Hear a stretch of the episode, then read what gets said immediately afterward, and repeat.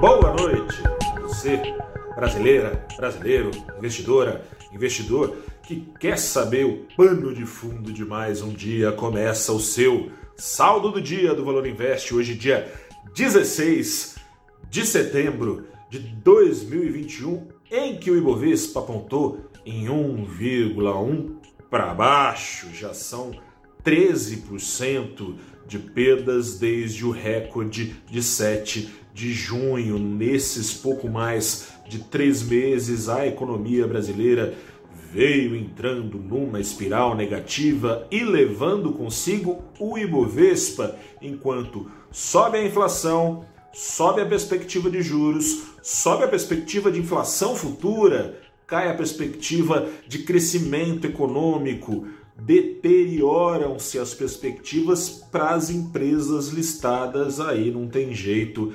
É Ibovespa apanhando no ano, já são perdas de mais de 4%.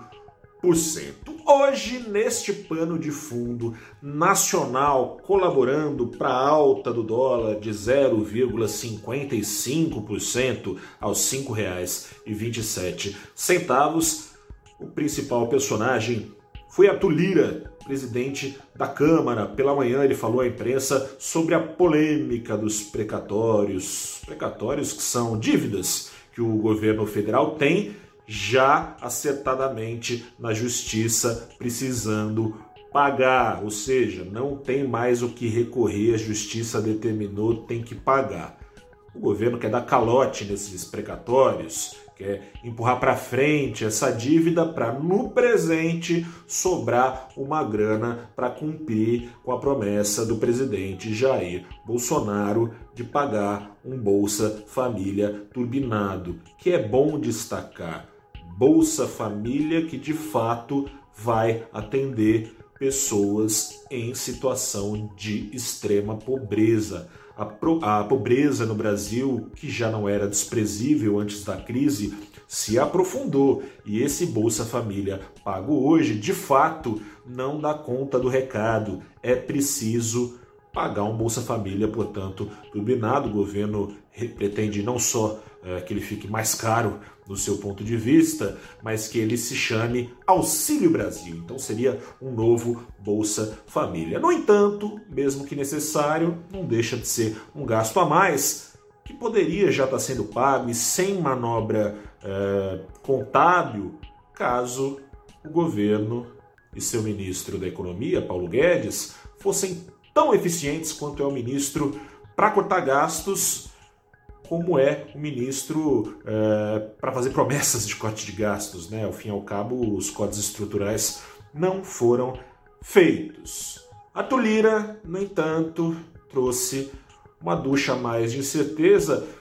Há dias atrás, há semanas atrás, as duchas trazidas por Lira eram de um bom bombeiro que esfriava a fervura, né? Não, não vai ter calote de precatórios, a Câmara não vai deixar.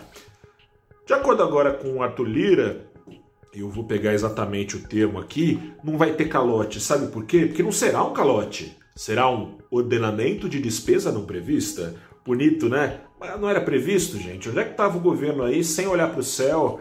Ah, quando o meteoro já prometia cair, estava olhando para baixo, mexendo no celular, caçando Pokémon?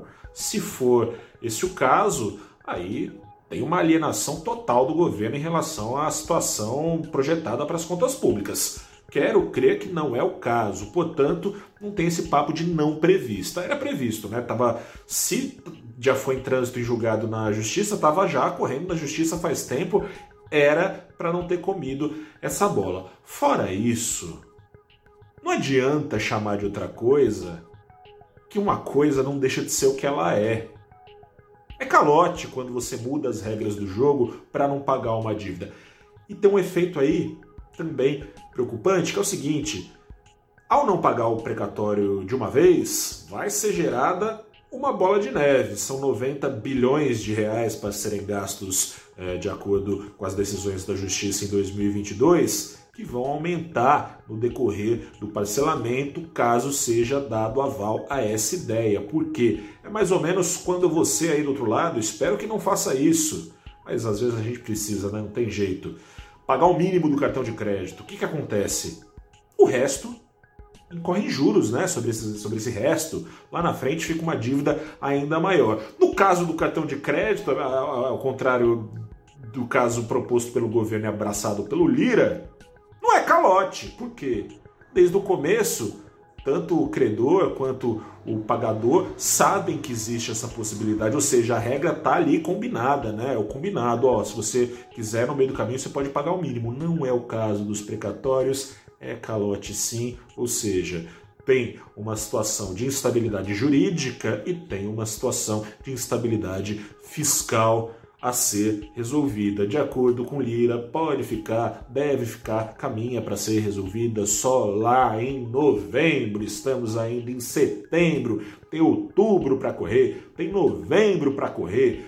Tem uma situação política que não permite imaginar que daqui até lá, tomara que seja assim, mas que daqui até lá seja um céu de brigadeiro entre os poderes, portanto, muita água para rolar, muita incerteza ainda. Não bastasse isso, tem o preço do minério derretendo. Você deve se lembrar, nesse ano, nos primeiros meses do ano, quem é que vinha segurando a bronca do Ibovespa? Eram as ações especialmente dependentes do preço do minério que bombava, coisa e tal, tá derretendo. Só nessa semana, quatro dias, derreteu 26% já. A China está em desaceleração. Fora as vendedoras de minério, as vendedoras de celulose também dependem de receitas vindas da China, a própria Petrobras, vendedora de petróleo, depende dos preços do petróleo, que é interferido pela China, as, os frigoríficos vendem carne para a China, ou seja, dureza. No caso do petróleo, uma dureza ainda maior, porque fora a desaceleração da China, enquanto o governo de Pequim vai voltando ao seu plano estabelecido até o pré-pandemia de crescer com foco no consumo interno e não em infraestrutura, ou seja, crescendo menos com foco em infraestrutura, mecanicamente isso implica menos demanda por minério que é necessário para fazer aço. Falando em aço, implica outra coisa nos preços do minério.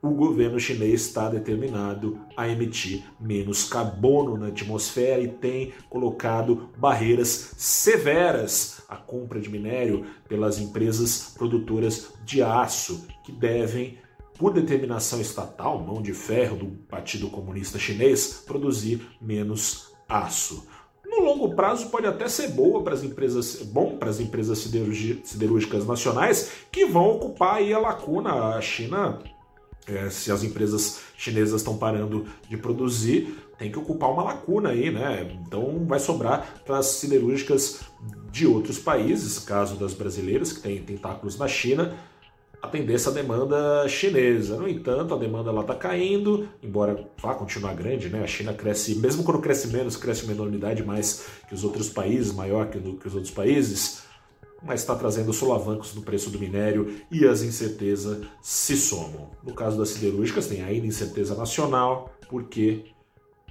acho que falei bastante já né, das razões de incerteza nacional. Você soma isso ainda é, crise hídrica, pode ter o risco de racionamento, coisa e tal, é, ainda que não afete diretamente a operação das siderúrgicas, afeta da indústria que depende de aço, enfim.